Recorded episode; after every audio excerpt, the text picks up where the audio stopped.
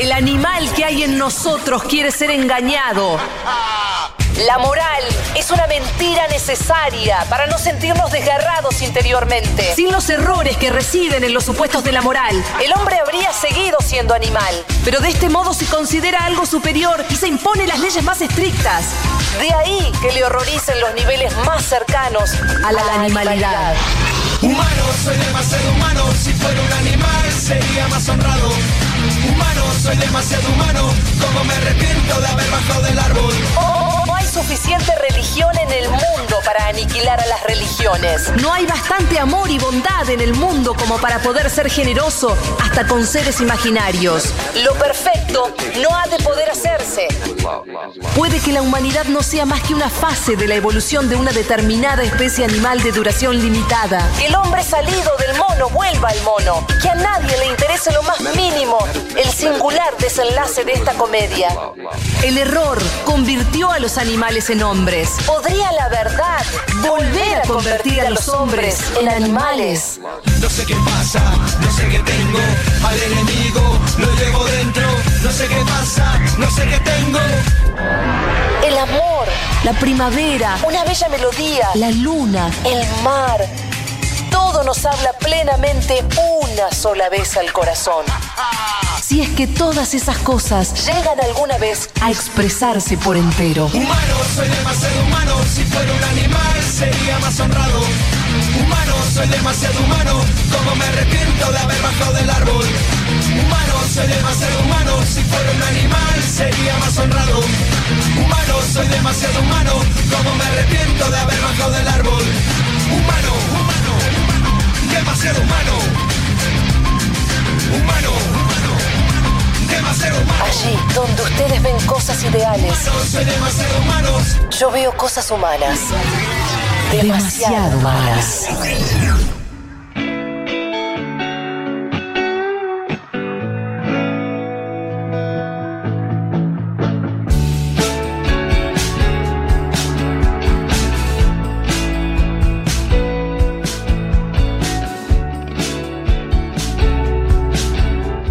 ¿Cuánto tuvo que haber pasado para, para que desde esa, esos organismos, ¿no? Que escuchaba recién el texto de, Nietzsche que da hace años eh, origen, apertura a, a demasiado humano. Digo, ¿cuánto tuvo que haber pasado para que lo animal con sus mutaciones, dentro de las cuales da formas genitalizadas, formas de apareamiento, formas de reproducción, muy disímiles, ¿no? Donde ese mix macho-hembra tiene como sus diferentes formas, no es igual en todos lados.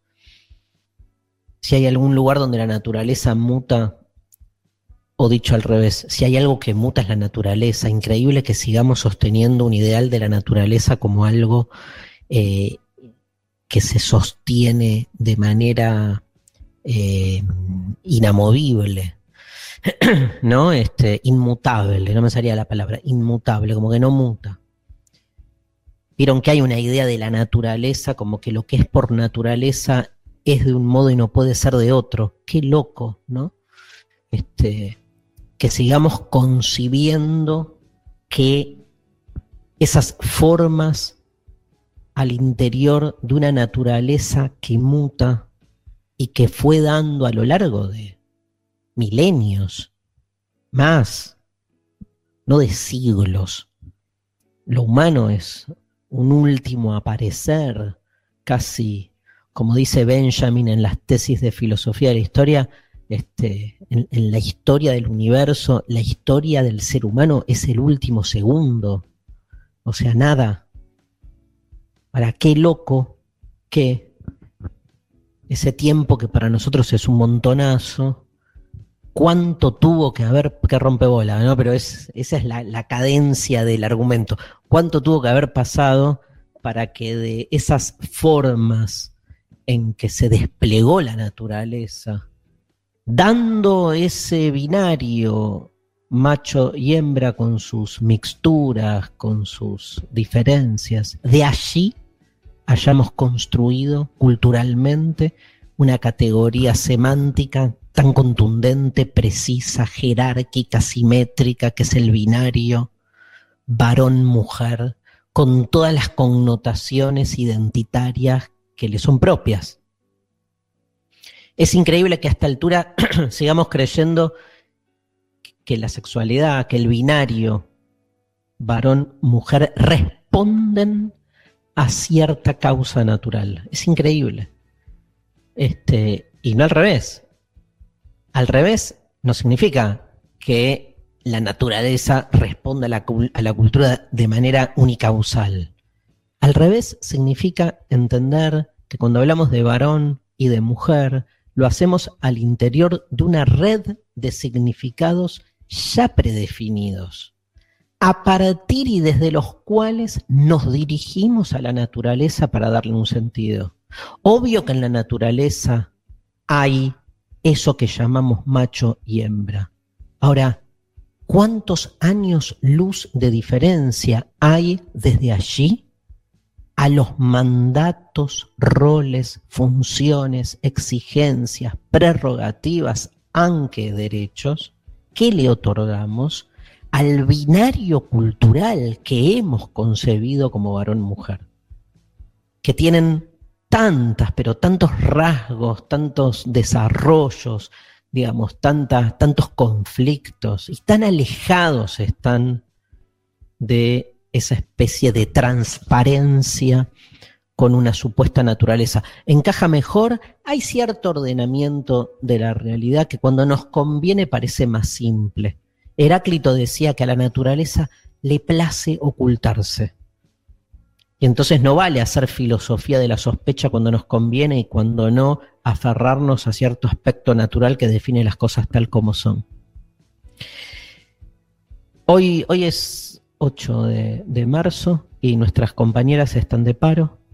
Es para nosotros, eh, acá estamos, los varones, Iván Santarciero, está Diego Vallejos hoy en, la operación técnica, un gran abrazo Diego y, yo haciendo el, programa básicamente en apoyo eh, incuestionable a la lucha de nuestras compañeras, de nuestras colegas, de todas las mujeres de la Futurock y de muchos programas de radio, de televisión también, que se sumaron a, este paro. Em, para nosotros es nuestra manera de, apoyo es esta, este, hacer el programa para sostener este, al mismo tiempo el paro de nuestras compañeras. Em, tenemos un programa por eso diferente, eh, no está María.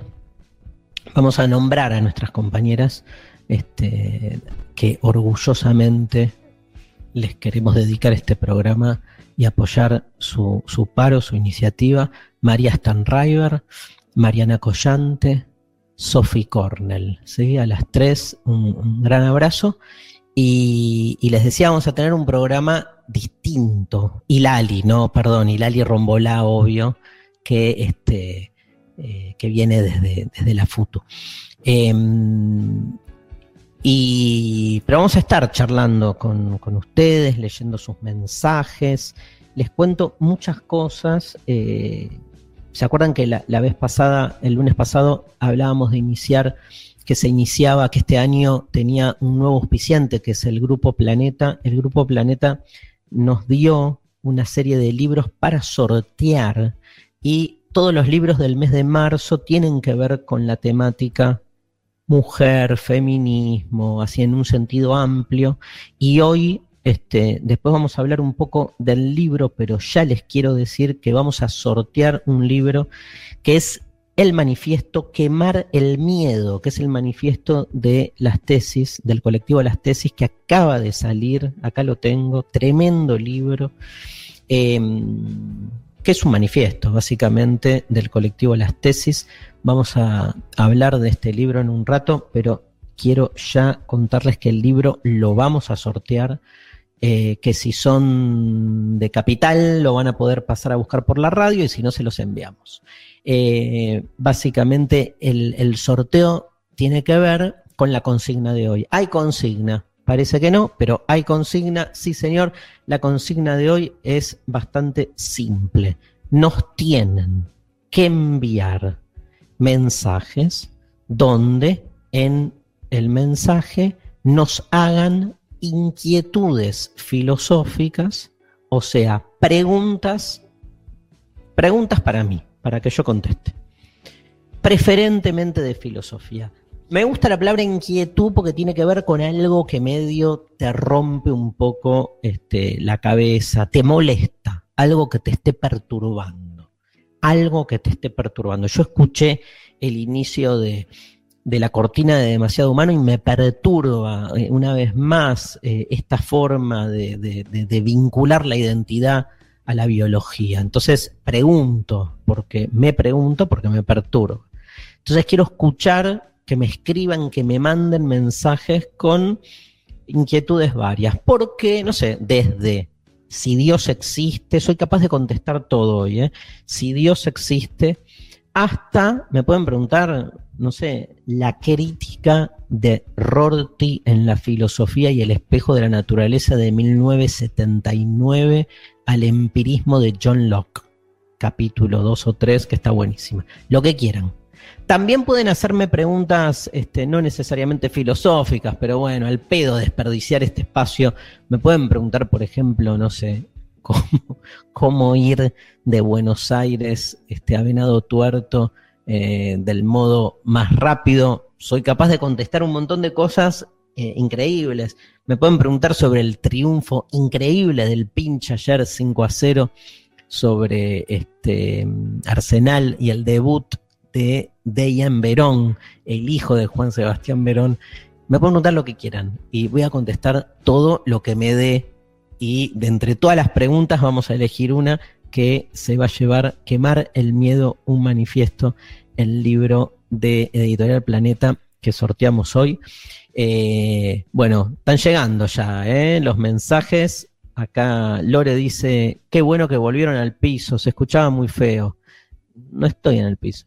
No sé, no, estoy en el piso, pero no sé, ah, no es para mí esto entonces, debe ser, ¿no? Para el, el programa anterior no sé, porque aparte estoy, este, acá ya, ya están haciendo preguntas. Bien, entré bien, porque a todo esto estoy con los mensajes de la aplicación Gonza, Gará, Paula de Mar del Plata, este, pero che, Lore, no volvimos, qué, qué bueno que se escucha bien, es que cambié de habitación en mi casa, pero mm, qué feo que me digas que se escuchaba muy feo, vamos a hacer todo el programa de nuevo que este, bueno, te mando un beso, Lore. Y este, en Twitter también nos está escribiendo la gente ya con preguntas. Eh, y bueno, nada, programa distinto, pero con todo el amor y las ganas de hacerlo como siempre. Querido Diego Vallejos, vamos con la primera canción, si te parece, El violador eres tú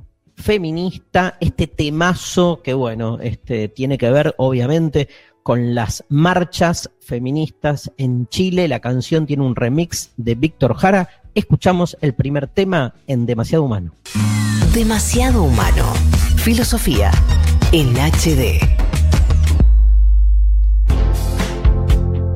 Mañana martes eh, empieza un nuevo curso en el CONEX, arranca un nuevo año, increíble. Yo todavía creo que es verano, es verano, ¿no? Pero Arranco con un nuevo curso en el CONEX desde mañana martes. Cuatro clases dura el curso.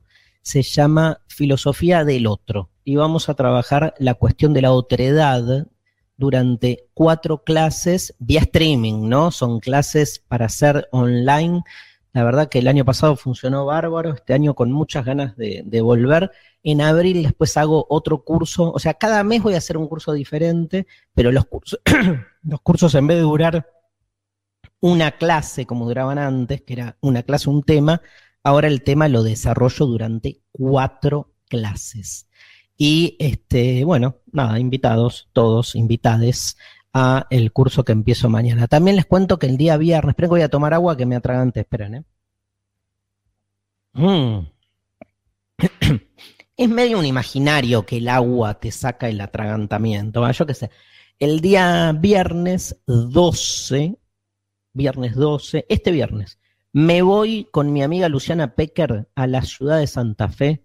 Si sos de Santa Fe de la Veracruz, ese es el nombre, o alguna localidad cercana, o de Paraná, si no te jode, cruzar el río. Estamos en Nogadel, ahí en el campus, haciendo de construir el amor, la paja, el te amo y el garche desde las 21 horas este viernes 12 desde Santa Fe. Estamos sorteando Quemar el Miedo, un manifiesto, el libro de Editorial Planeta del colectivo Las Tesis. Este, este mes vamos a estar hablando y sorteando otros libros, por ejemplo, Diario de una princesa montonera de Mariana Eva Pérez.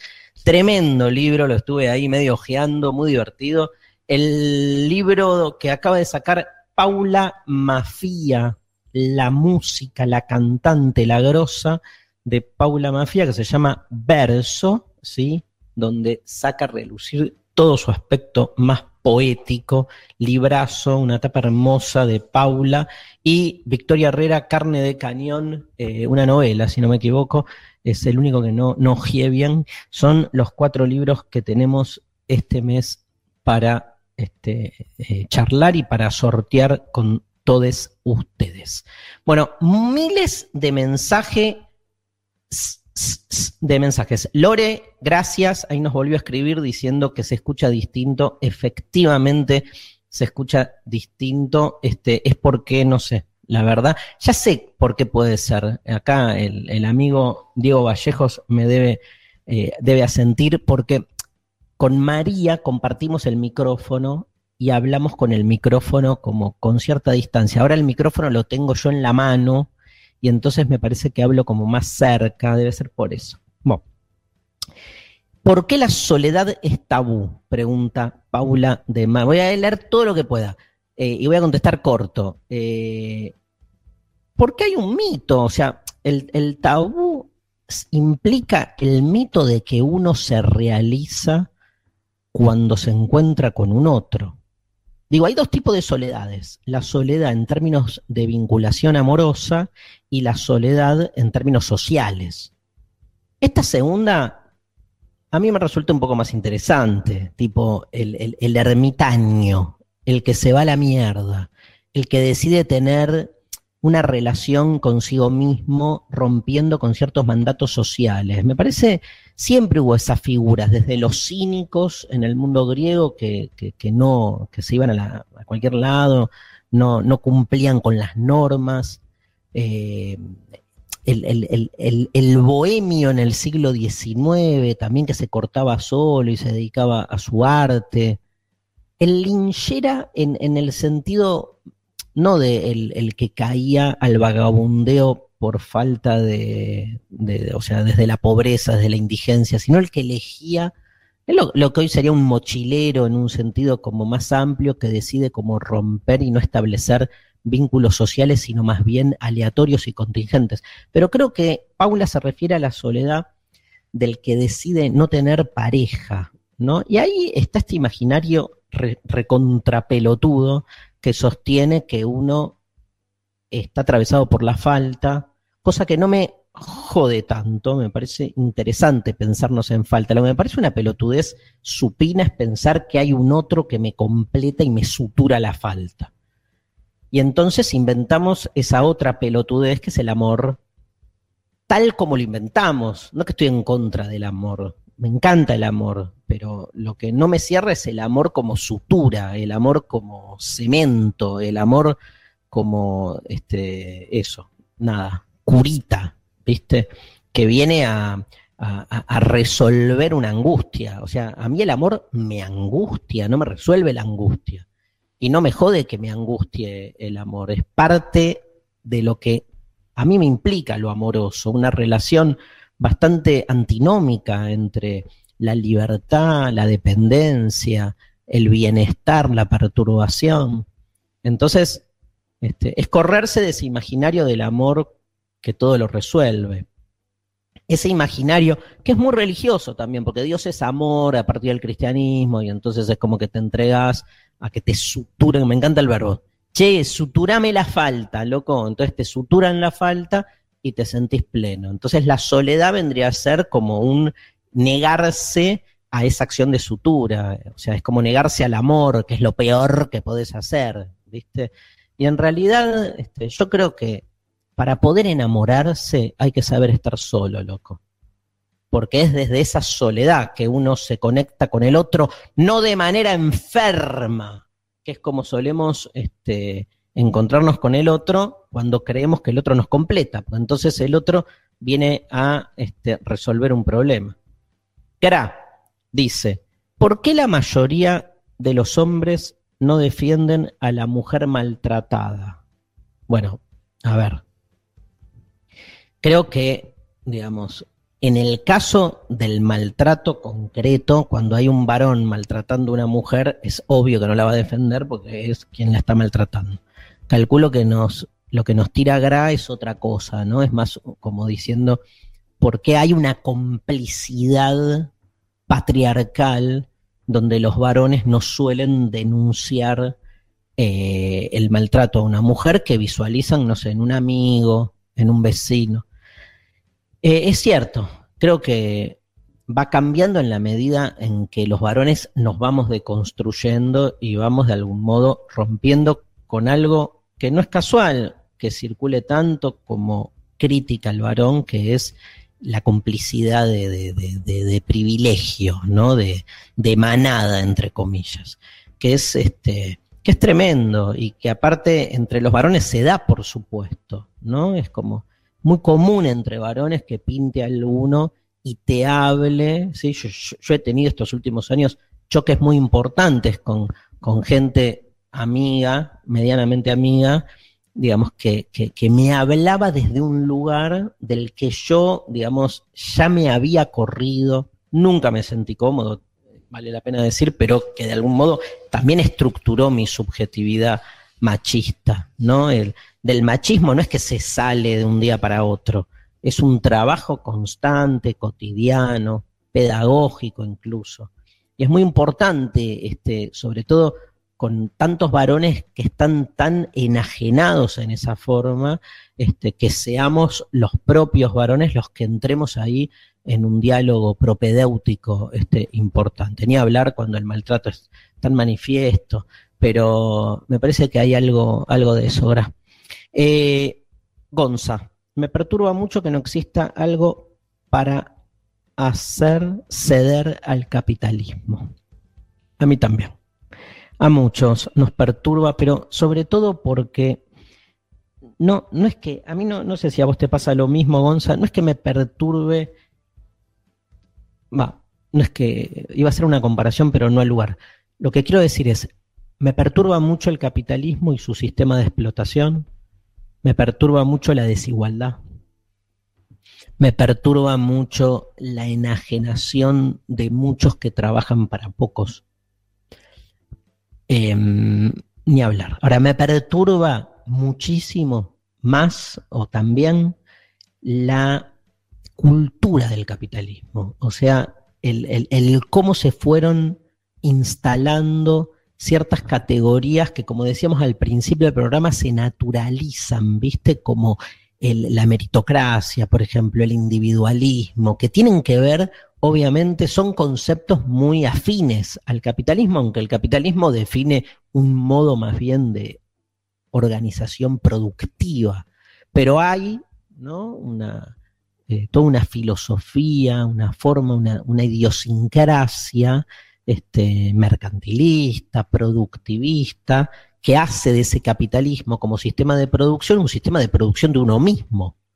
Digo, me preocupa que uno se piense espiritualmente uno mismo siendo un producto capitalista, ¿no? Pero en el sentido más filosófico de creer que uno vino a este mundo para ser productivo, este, para acumular indefinidamente este, un capital de vaya a saber qué.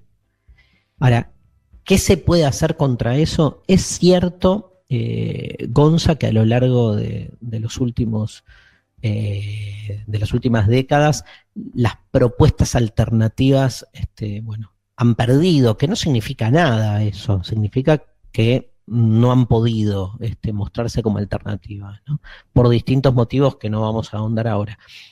También es cierto que al interior del capitalismo ha habido diferencias notables. No es lo mismo el capitalismo benefactor que el capitalismo neoliberal. Yo creo que, eh, me preguntas por qué anda a chequearlo a Pekín, ¿no? que es, yo creo que la implosión viene de adentro. Me cuesta pensar una fuera del capitalismo como un sistema alternativo. Veo más a un sistema de capital que empieza endogámicamente a mostrar ciertas fisuras. Eh, muchos dijeron que con la pandemia iba a pasar, bueno, no pasó una verga, así que este, por ahí no es ahora. Pero este, tiendo más a pensar en eso, como un ayornamiento, un aminoramiento de ciertos efectos.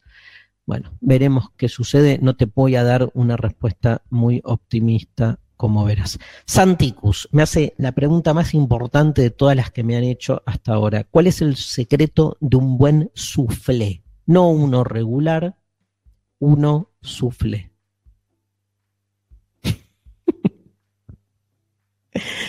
no sé, no sé.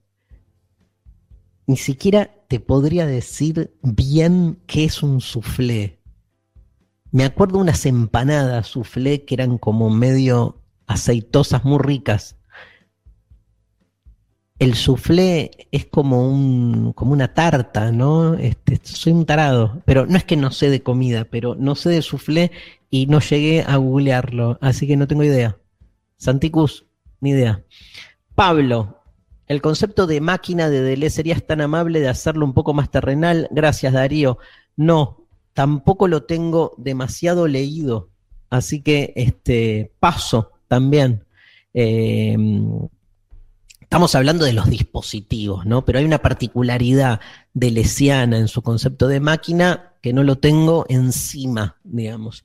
Así que paso el soufflé, paso el concepto de máquina de Deleuze y eh, paso a la pregunta de Camila, que dice, ¿qué es morir? Que es más simple, ¿no? Que el soufflé y que la máquina de Deleuze. Yo diferenciaría morir, como hace Heidegger, morir, fallecer, dejar de ser, perecer, estaba tan al pedo Heidegger que hizo como una clasificación de las formas de la muerte. Otro día te las cuento, pero el morir, él lo eh, reduce a el propio morir. Como que me gusta que hayas puesto, Camila, que es morir, porque no que es la muerte. Porque la muerte está como ónticamente objetivada. Se murió Carlitos tenés el cadáver, sí que es la muerte, listo, no respira más, empezó un proceso de degradación, eh, dejó de respirar, lo que sea. Hay una explicación científica para la muerte como interrupción de los procesos vitales. ahora, la vaca también muere. Lo que pasa es que no usás, este, no decís la vaca falleció, por ejemplo, pero sí decís de un sujeto humano que, que, falleció. El, ser humano busca diferenciar, todo es lo mismo, todos nos morimos. El mosquito, la vaca, eh, Carlitos y yo y vos, Camila, nos vamos a morir en algún momento, pero es como que intentamos usar palabras distintas para no homologarnos, ¿no? Como que, oh, el morir humano tiene que tener una particularidad. Entonces el sujeto fallece, pero la, vaca se vuelve este, hamburguesa. Entonces eh, hay una, eh, se elude por algo también su condición de, mortal. Y en los animales, los llamados animales domésticos, cuando se mueren es porque los estás humanizando. Em, y los percibís en su morir de ese lugar. Yo creo que el morir es algo muy personal, ¿no? En el sentido de que uno es el que piensa su propio morir. Esto, me parece. y no sabe. O sea, el morir para uno es la conciencia de que esto que está haciendo se va a acabar, se va a terminar.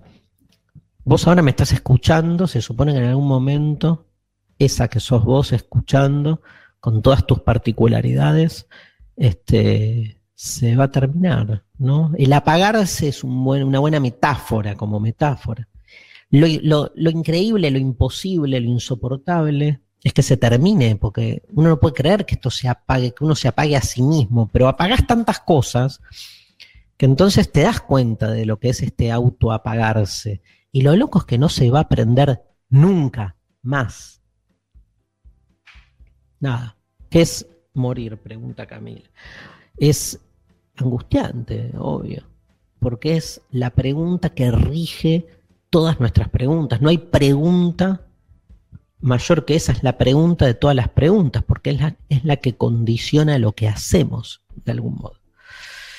Bueno, escuchamos un poco de música para paliar la angustia de este morir del orto. Gracias igual por la pregunta, querida Camila. Nos vamos escuchando, querido Diego, a Nina Simone Temazo, For Women. No, les puedo decir las cosas que estoy este, leyendo por acá en el chat, em, pero bueno, em, sigo con las preguntas. Espero que hay, mucha gente, me encanta la aplicación porque hay mucha gente que va respondiendo y que nos queda absolutamente eh, como pasado. Después voy a ver si puedo retomar algo. ¿Se acuerdan que dije que ayer estudiantes, no sé qué? Acá la Bayol me dice, por el debut de, de Ian Verón, el hijo de Verón, dice, no hay nada más fantasma que el debut del hijo de Verón, entrar en un 5 a 0 muy pecho. La frase muy pecho ¿no? Qué frase esa del fútbol, pero que después ha circulado por todos lados. Pecho frío, como que, como que no se te juega nada en serio, ¿no? Me parece un, el momento para hacer debutar a un pibe, obvio, con toda la carga que tiene ser el hijo de, de la estrella de un club que hoy es el presidente, aparte, pero bueno, yo qué sé. Este, Lavallol, podés dirigir vos, este, estudiante, si querés. Yo por ahora estoy contento con el 5 a 0, con cómo vienen este, los partidos en la era Zielinski. Igual la democracia es leer los mensajes como estos, así que te banco. Este, gracias igual por, por escribir. Eh, nos dice Ruth, Darío, ¿la pimienta de la mortadela se saca o se come? Gran pregunta, gran pregunta. Gracias, porque el resto me hace preguntas en serio, voy a contestar todas, obvio, y todas me gustan. Em, sí, que, depende cómo estés. Yo creo que hay que clavarse una buena pimienta cuando uno está medio como, digamos, amesetado, ¿viste?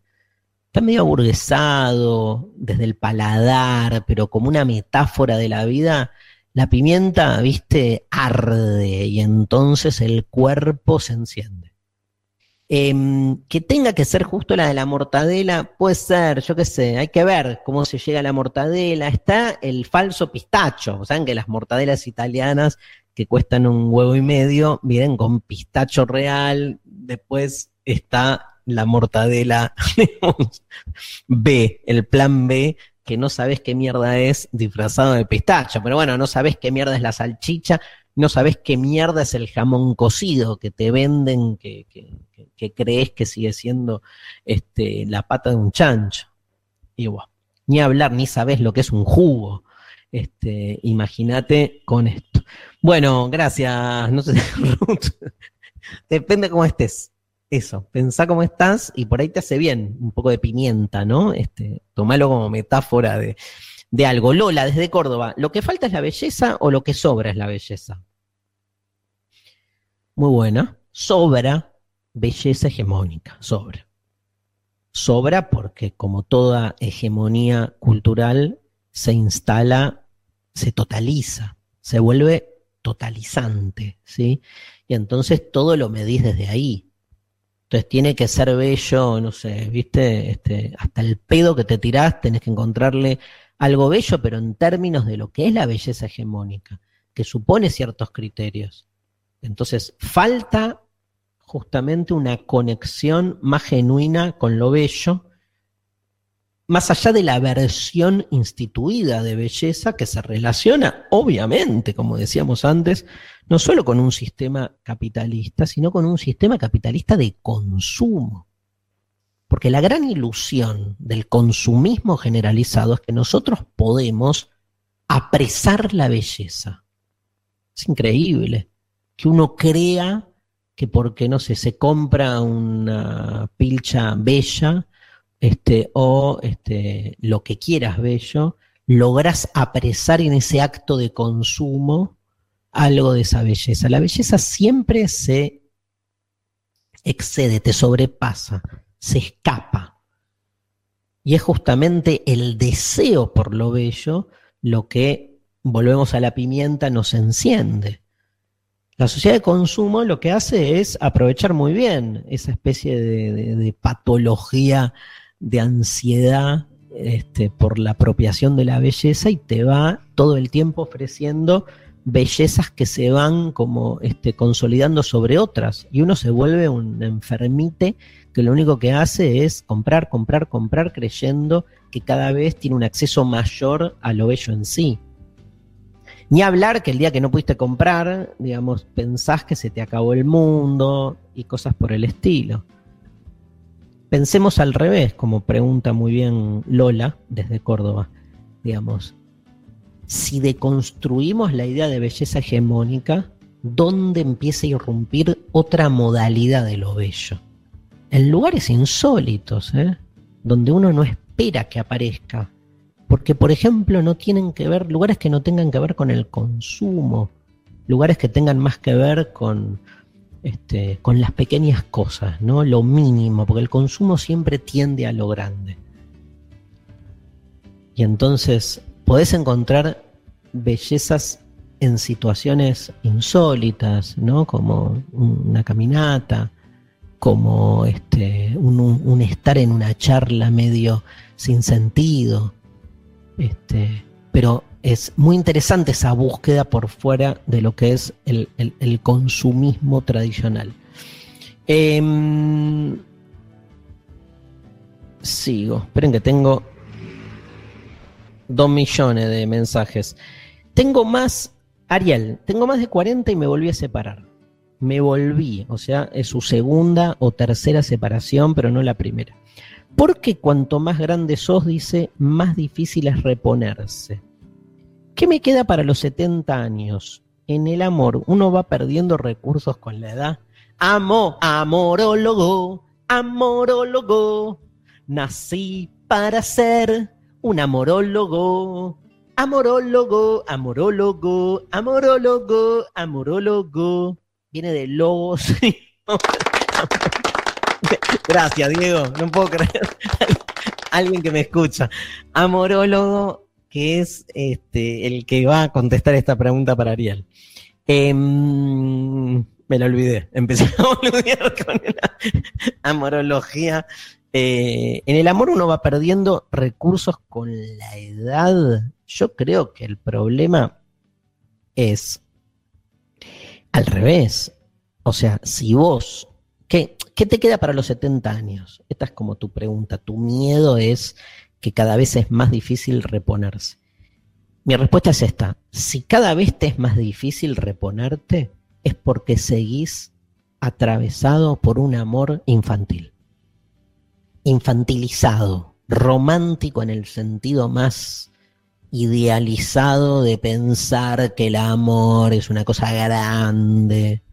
El amor está sobrevaluado en nuestra cultura y está totalmente este, atravesado por la sociedad de consumo también.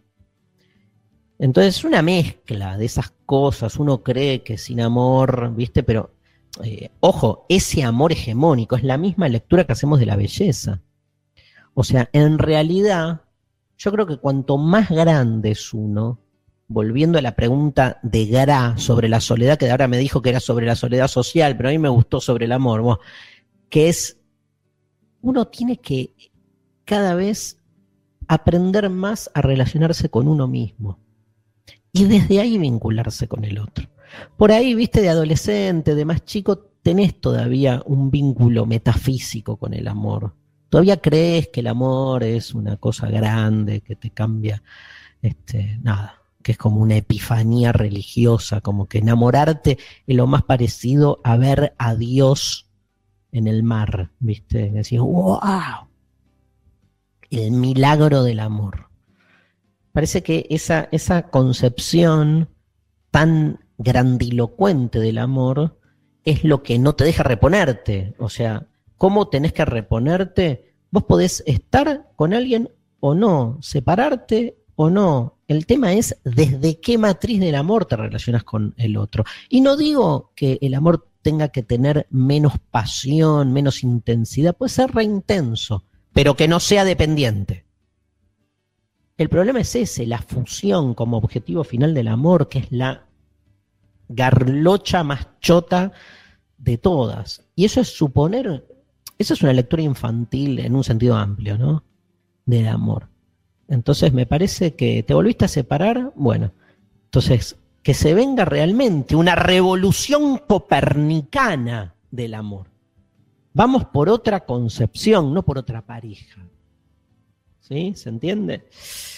Bueno, vamos a escuchar música, querido Diego. Eh, vamos con mi amiga Donna Summer, que este tema lo amo, un tema que escribió, según entiendo, este, después de ver a una persona durmiendo en un restaurante, una trabajadora durmiendo en un restaurante, y le preguntó qué, le pasaba, Oneta, de nombre, que aparece en la canción. Este, esto me lo contó mi amigo Pablo González, y dijo que nada, que no tenía un mango para, para no tenía un mango y que trabajaba día y noche. Y mientras Donna Summer estaba en un restaurante de los más top este, en Estados Unidos y volvió a su casa y en media hora escribió uno de los temas más famosos de Donna Summer, que obviamente este, se llama G-Works Hard for the Money. Lo escuchamos, Diego. Demasiado, demasiado humano. El umbral de la filosofía. Futurock FM. Bueno, acá Iván Santarciero, mucha gente nos está diciendo que se escucha mucho mejor, así que vamos rápidamente con María Stanriver a buscar la manera de que esto continúe siendo así. Es un tema de claramente de, uso del micrófono. Em, siguen llegando muchísimas preguntas en esta tarde de inquietudes filosóficas. Eh, Fravi, la pregunta de Fravi es, Darío, ¿cómo estás? Me encanta. Me encanta. Mira, el tema es así. O sea, Darío, que está contestando las preguntas, no es el Darío, digamos, este, que, vive su vida cotidiana en su normalidad. O sea, yo, si te contesto cómo estoy, lo voy a contestar desde la filosofía, que está mal, porque te podría hablar de lo que me pasa en mi vida privada, pero vieron que yo casi ni hablo de, eso, porque eh, no porque haya un personaje en lo que hago, sino porque yo creo que la vida es un cúmulo de personajes juxtapuestos que van como circulando, este, sale uno, después otro pero digamos, eh, es una pregunta que no, tiene, digamos, o sea, puedo, no, tiene una, una, resolución filosófica. Puedo joder con el estar, el ser y el estar. ¿Qué significa estar? Me acuerdo una vez que fui a una entrevista, ¿se acuerdan de Santo Biasati? Tenía un programa en TN que se llamaba Otro Tema. Y entonces el productor me dijo, vení, que está buenísimo vos te sentás, son 10 minutos, y Santo te pregunta, Darío, ¿cómo estamos? Y hablas 10 minutos, me dijo, ¿no? Después Santo, si escucha algo piola de las boludeces que yo tenía para decir, te, te, te repregunta. Imagínate, yo no dejo hablar a nadie, aparte 10 minutos, y dije, igual, no me va a preguntar justo, y me senté siempre me dio como mucha impresión ir a, ATN, fui muchas veces. Eh, y me acuerdo que estaba sentadito ahí en el estudio y me miró, primero me habló divino, él es hincha de Belgrano de Córdoba, hablamos de fútbol, este, de Mauro, de mi hermano, y me dice, Darío, ¿cómo estamos? Y yo empecé a hablar del otro, la hospitalidad, no sé qué, pero me quedó, ¿no? O sea, cuando te preguntan, ¿cómo estás? ¿Qué decís? Aparte, ese bien o ese mal, viste si decís mal, ¿cómo estás? Mal. proba, vas a ver que la mayoría te dicen, uh, qué cagada, bueno, chao boludo, que sigas bien. O sea, nadie se detiene porque el mal invita a que le digas, en serio, ¿qué te pasa? ¿Te puedo ayudar? ¿Te acompaño? ¿Te contengo? ¿Sí? Quiero ahí, ¿cómo se llama el, el oyente? F. Rabi, Frabi. ¿Cómo estás? Mal. Decime si te interesa saber por qué, en qué sentido, no sé qué, y entonces por ahí sigo. Puede ser. A ver, o bueno, quería preguntarte eso. Punto. Paramos ahí. Em, Danila, ¿por qué en general nos cuesta tanto reconocer nuestros privilegios? Privilegios de qué, ¿no? Habría que ir como diferenciando, distinguiendo ahí capas. Primero, la manera más común de no reconocer en realidad, la pregunta tiene que ver a por qué el privilegiado, el que está en una situación de privilegio, no lo reconoce como tal. ¿Cómo no lo reconoce? Meritocráticamente, o sea, concibiendo que ese privilegio es algo que no le es dado porque sí, sino porque uno se merece ese lugar en el que está.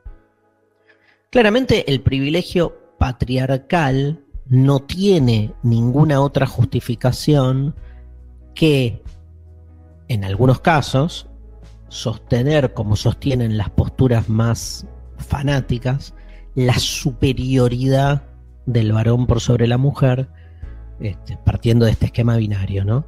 Y además, como desde un lugar, si querés, menos frontal, menos violento, la idea de que hay, eh, escuchábamos recién en, la tanda eh, la publicidad, ¿sí?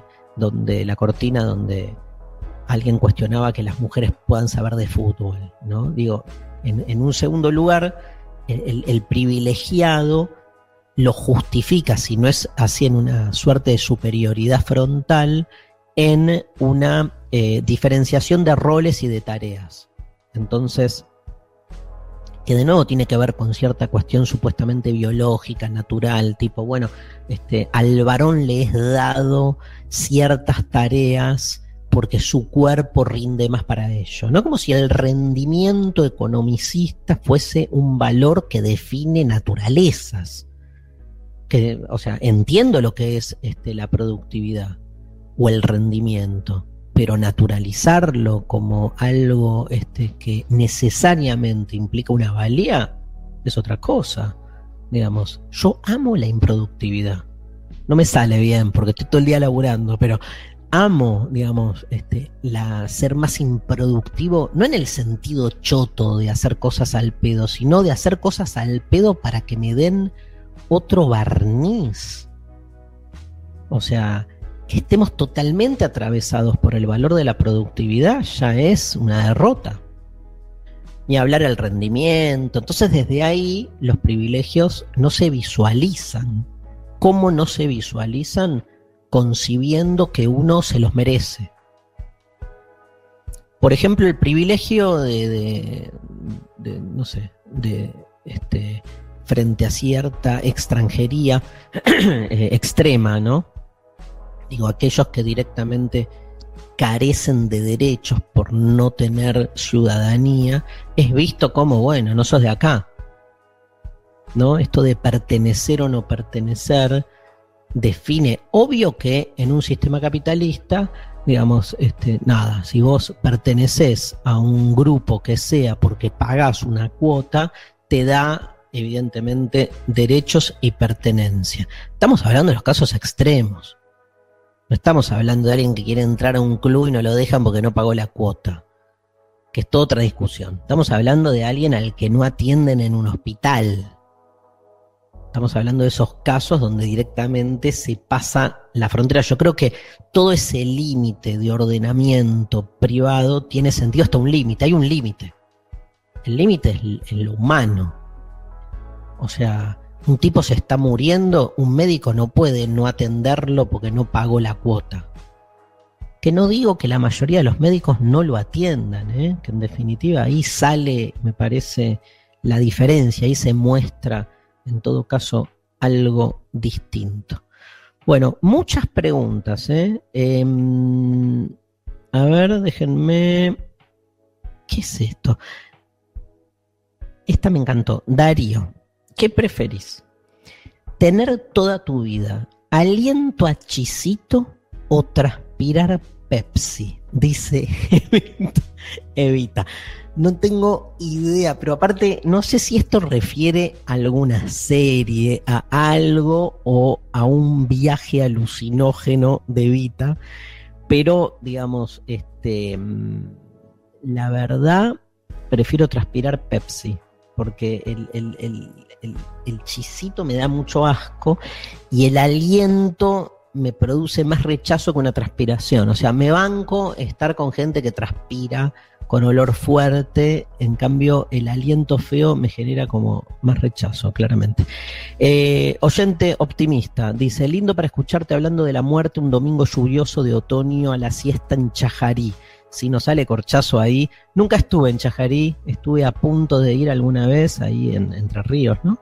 Y mm, nada, ojalá podamos ir. Bueno, nada, no escuches. O sea, hay que huirle, siempre hay que huirle al corchazo, evidentemente. Hacemos todo para no, no, caer ahí.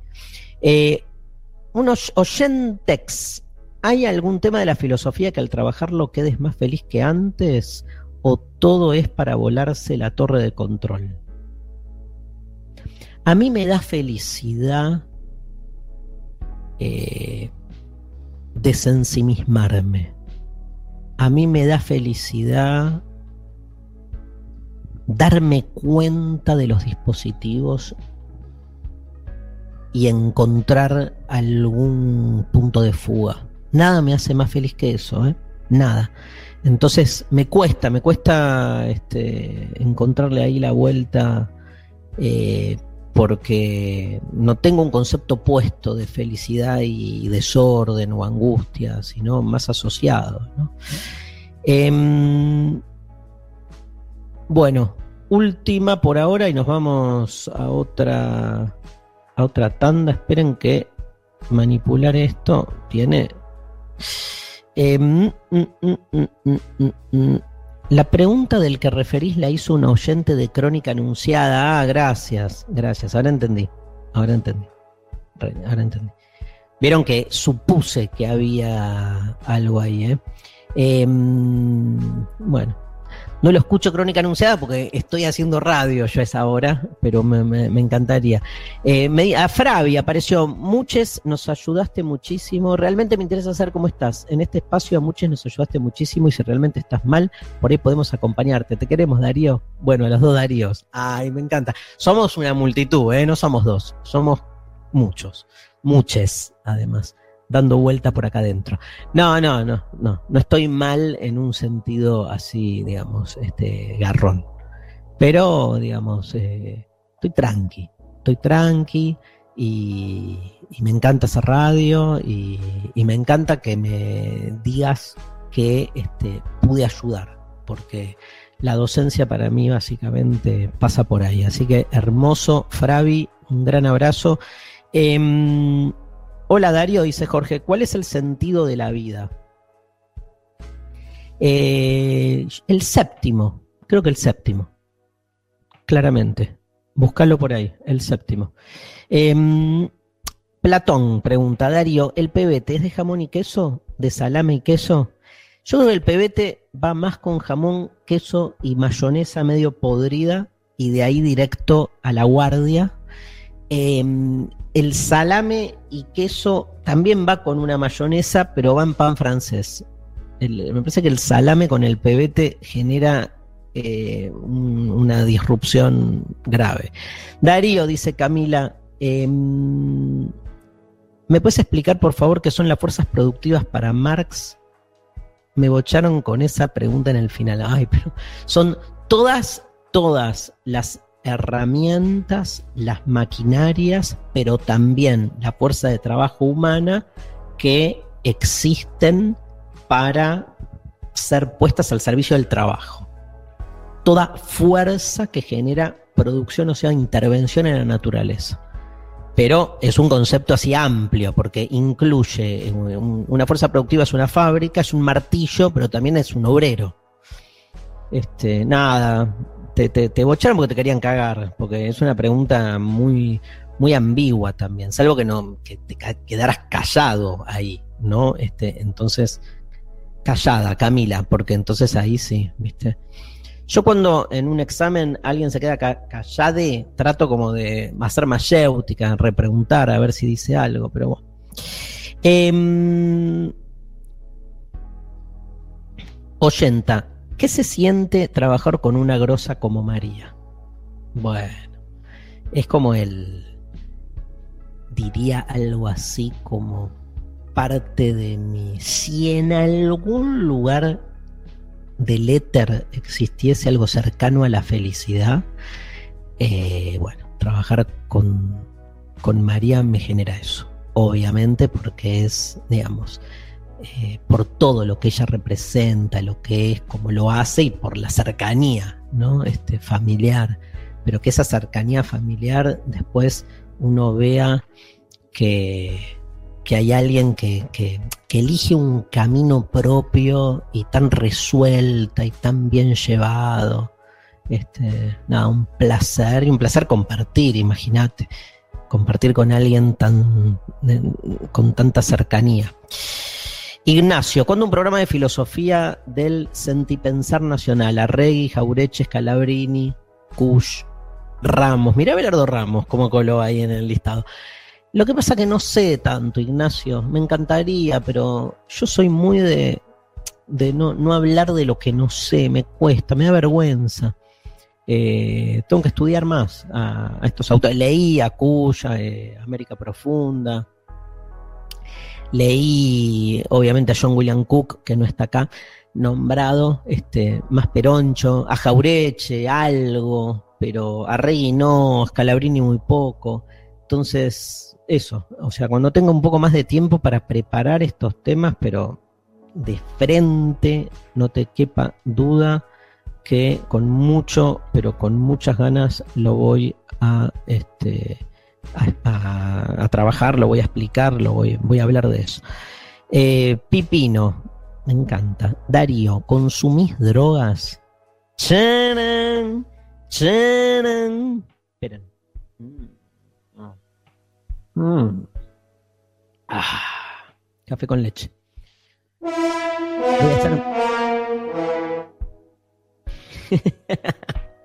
Gracias, Diego.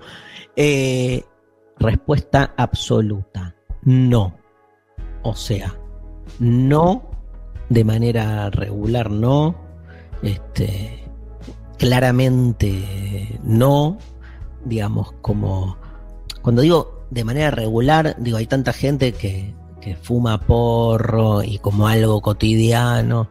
Yo no, hace mucho que no fumo, fumé un par de veces, pero este, y en mi juventud tuve mis etapas. Em, tengo experiencias que me interesan, que las busco, como no sé si lo pondría al interior de la palabra drogas, pero por ejemplo, más de una vez este, tomé ayahuasca, que es una experiencia fascinante, eh, hongos, por ejemplo, alguna que otra vez, pero no de manera sostenida. Este, así que no es por ahí, no es por ahí. Eh, podría haber sido, ¿no? Pero no, no es por ahí. Em, me encantaría que hablaras, Lore, de Donna Haraway. Me encanta Donna Haraway. Me encanta, ya voy a hablar, prometo. Este, sobre todo su teoría del compost. No sé si la leíste, que está por ahí dando vuelta. Pasa que no son filósofas en sentido estricto, y yo trato como de, ir más por ahí. Eh, Carla, ¿por qué nos alejamos tanto del cuerpo físico? ¿Bailás a solas? Ejemplos de biopolítica es el disciplinamiento del cuerpo, obvio, es el ejemplo más claro, pero la intervención directa en el cuerpo de fármacos, de comida, la biopolítica este, ingresa por ahí, el disciplinamiento es alimentario también. Em, bailo a solas, obvio, obvio. Canto a solas, bailo a solas y hablo a solas. La paso como el orto, pero a solas hago un montón de cosas.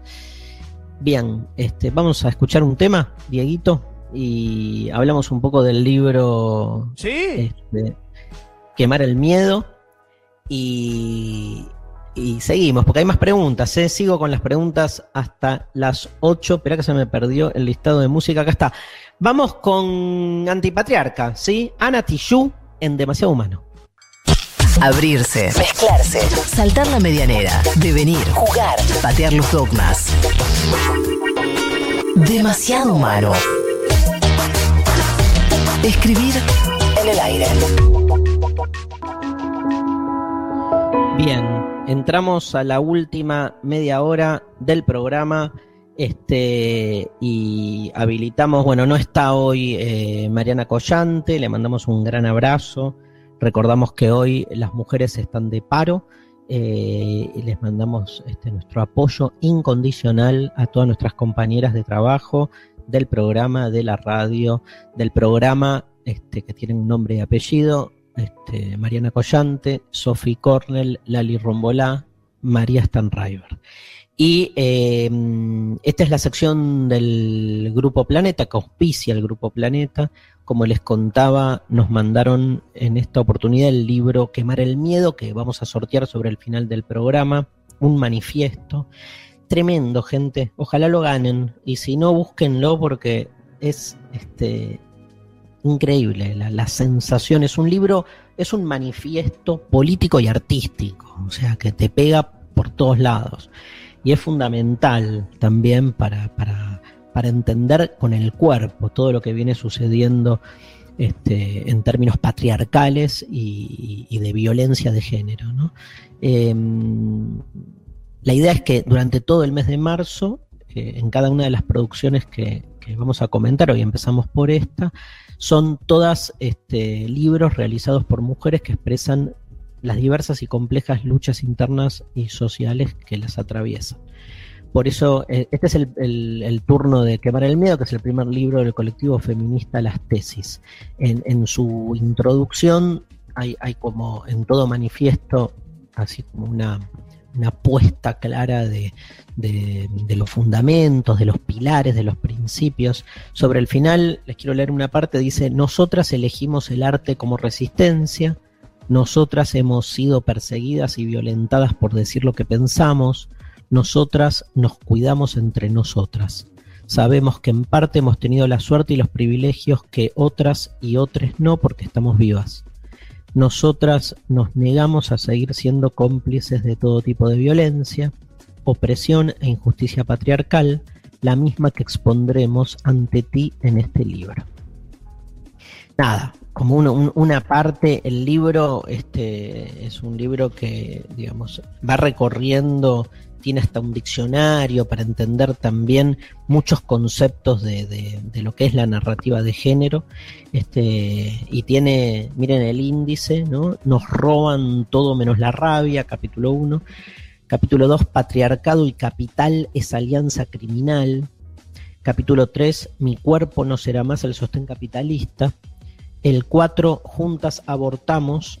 El 5, bajo el disfraz del amor el tema, ¿no? Claramente. El 6, el potencial transformador de la performance, porque las tesis, ustedes saben, lo que han hecho fue una performance artística, artístico-político. ¿Se puede separar lo artístico de lo político? Ya no, ¿no? Y este, el capítulo 7, el estado opresor. ¿sí? Hay una postdata un postfacio llamado Juntas. Este, un librazo, ¿sí? Este, eh, en, en, la contratapa leemos que dice, y la culpa no era mía, ni dónde estaba, ni cómo vestía, el violador eres tú. tenemos rabia, rabia ante la invisibilización constante de nuestros abusos, rabia y miedo de ser agredidas, asesinadas, olvidadas. Nos tocaron muchas veces en la calle y vivimos en carne propia el acoso impune, nos denigraron. Nuestro testimonio siempre está en tela de juicio, nunca es suficiente. La impunidad del abuso, de la violación, está normalizada y la revictimización constante es insoportable. Aún así nos odian cuando salimos en masa a decirles que ya no toleramos su maltrato, violencia y tortura. Eh, recomendadísimo, quemar el miedo, un manifiesto, colectivo Las Tesis, es la recomendación de grupo Planeta para el día de hoy. Eh, tengo muchísimos más mensajes. Ahora vamos a escuchar por primera vez en un ratito la voz, después de la canción, a Iván Santerciero, que nos va a leer también unos auspicios. ¿Estás preparado, Iván? ¿Tenés miedo? Me imagino que no, ¿eh? Em, dice Vita, Darío, es voy, voy a leer muchas preguntas, no sé si las voy a contestar, pero les voy a leer. ¿Es sacrilegio ponerle coca al vino? Darío está a favor de probarlo todo. La vida es corta, te morís en cualquier momento, probá todo. Y toda normativa a la mierda. Y más estas normativas pedorras, o sea, ponele coca al vino, haz lo que quieras. Este, lo único que no hay que hacer es exigirle al otro que actúe como uno quiere. Nada. Eh, Newen, inmigrante. Darío Genio, qué bien que volvieron los lunes. Me alegras el bondi al laburo. Saludos desde Sydney, Australia. Bueno, me imagino en el bondi en Sydney, ¿no? Que no es el 59, ¿no? O el 151, me imagino. Este, bueno, un gran abrazo. Newen, Socie 10738. Darío, ¿querés compartir conmigo ese no estoy bien? Justifica la respuesta. Nota, tenía que intentarlo, sos una persona que enamora por radio, no quiero saber en persona. No, no estoy mal, yo qué sé, estoy ahí, ni bien ni mal. O sea, estar bien es como estar... Yo desconfío del estar bien. Cuando uno está demasiado bien, hay algo que no estás viendo. Así que soy medio complicado. No soy una persona este, eh, estable. Así que bueno, nada, por eso hago radio, hago filosofía, hablo, eh, hago estas cosas. Gracias a la, la Le Socie 1738, este, un gran abrazo. Leti, ¿bañar a Silvio Soldán o que Silvio Soldán te bañe a vos? Mm, mm, mm, y que me bañe, ¿no? Que me bañe. hay que elegir, que me bañe. Eh, Dai, gracias por difundir información de una forma tan divertida. Les mando un abrazo enorme, otro para vos. Eh, hola, demasiado humanos. Ah, la misma Dai. Esta es la primera vez que los escucho en vivo, siempre los escuché grabades. Me acompañan viajando con un atardecer increíblemente hermoso. Han disparado muchas de mis poesías. Qué lindo. Abrazo enorme, Dai. From Córdoba. Darío, ¿elegirías volver a ser filósofo si existiera reencarnar o te irías más bien a laburos de tipo carpintero, mecánico, donde el pensaba más, el pensar va más junto con el azar. Yo no sé. Ya, ya dije, hubiera sido cheto en otra vida. O sea, probaría lo contrario de lo que soy ahora.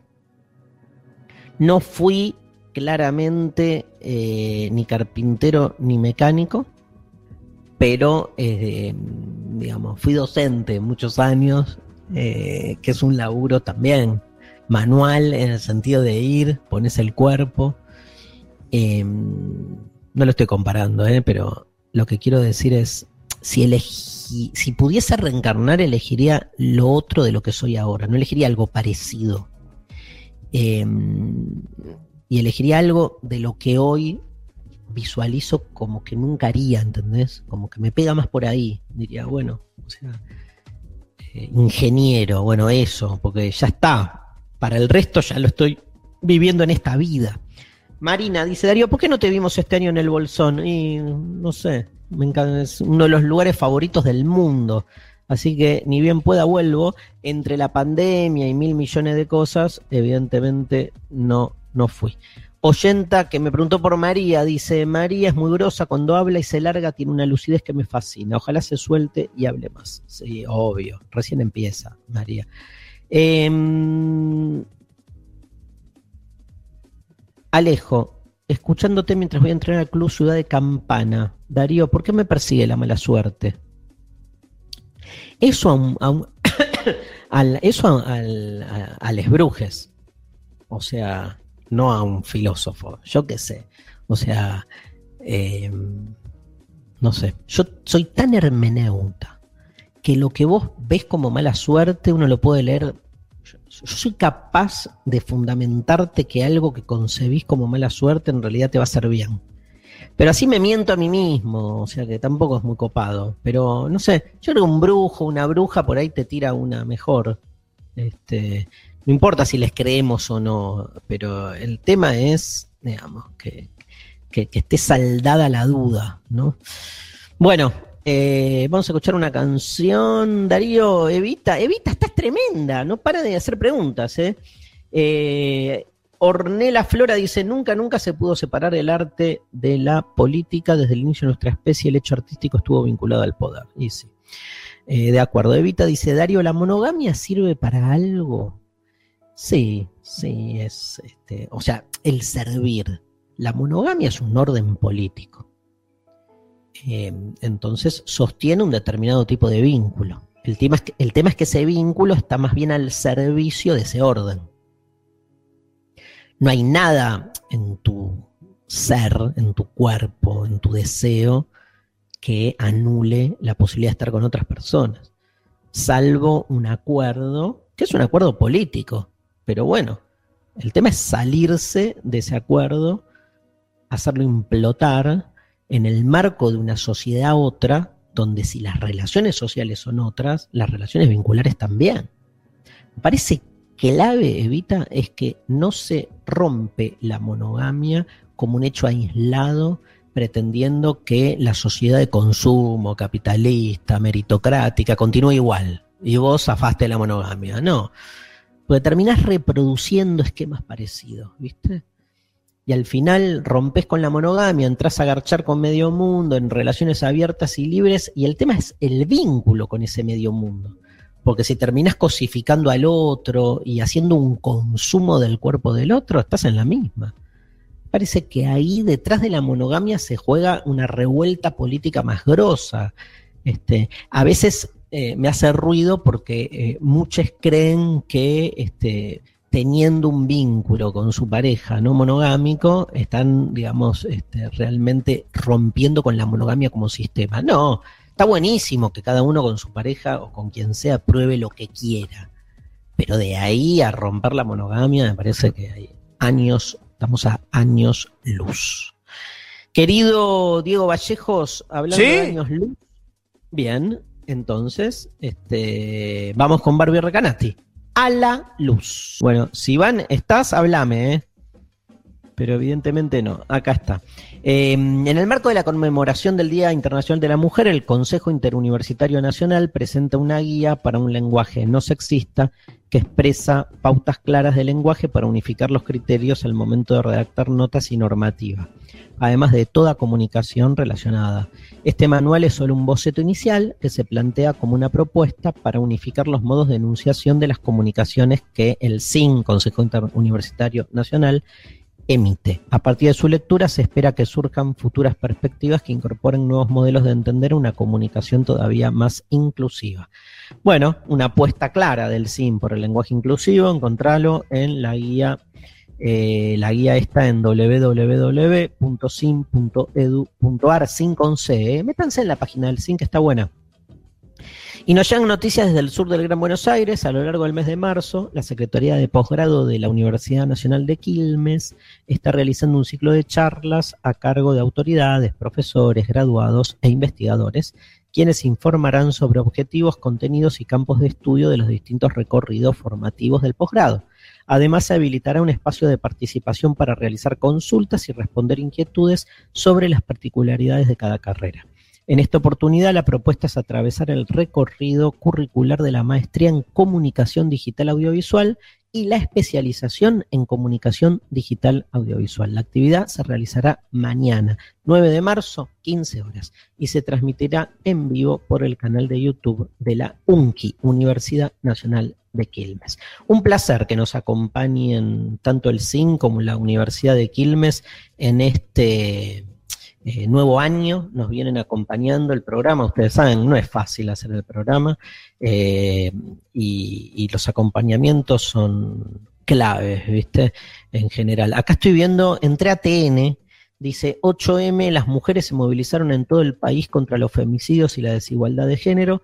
La principal concentración se llevó a cabo frente al Congreso y hubo dificultades para circular. Qué importante que hubo dificultades para circular. Cuando marchan los otros, viste, no hay dificultades para circular, solo en las marchas que conviene poner esta bajada. Qué rompe bola, qué pesado. Y hay muchas fotos y bueno, después hay que leer, pero bueno, por lo menos está ya en la tapa de los diarios. Seguramente nuestras compañeras andan por ahí dando vuelta, les mandamos un gran beso.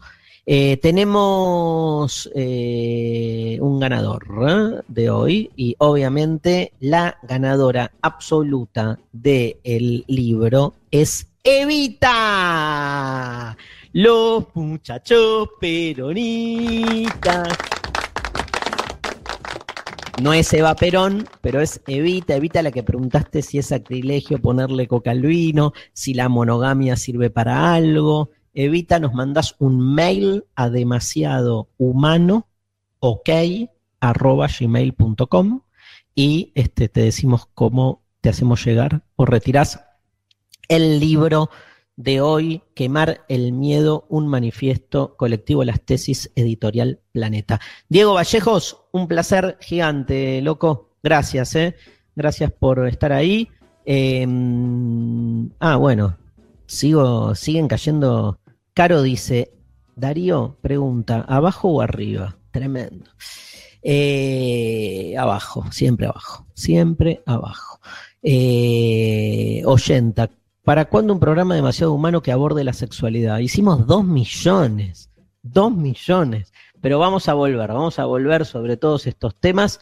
Eh, les mando un gran abrazo. Iván Santarciero, gracias, que hoy se vino hasta acá, me trajo los libros, un grosso Iván. Y, queda tu, tu debut para, obviamente, el lunes que viene, no me cabe duda. Nos vamos, querido Diego Vallejos, con eh, Mala Rodríguez, ¿te parece? Y sigue la música y sigue la Rock. Mala Rodríguez, ¿quién manda? Esto fue demasiado humano en la Rock. Hasta el lunes que viene.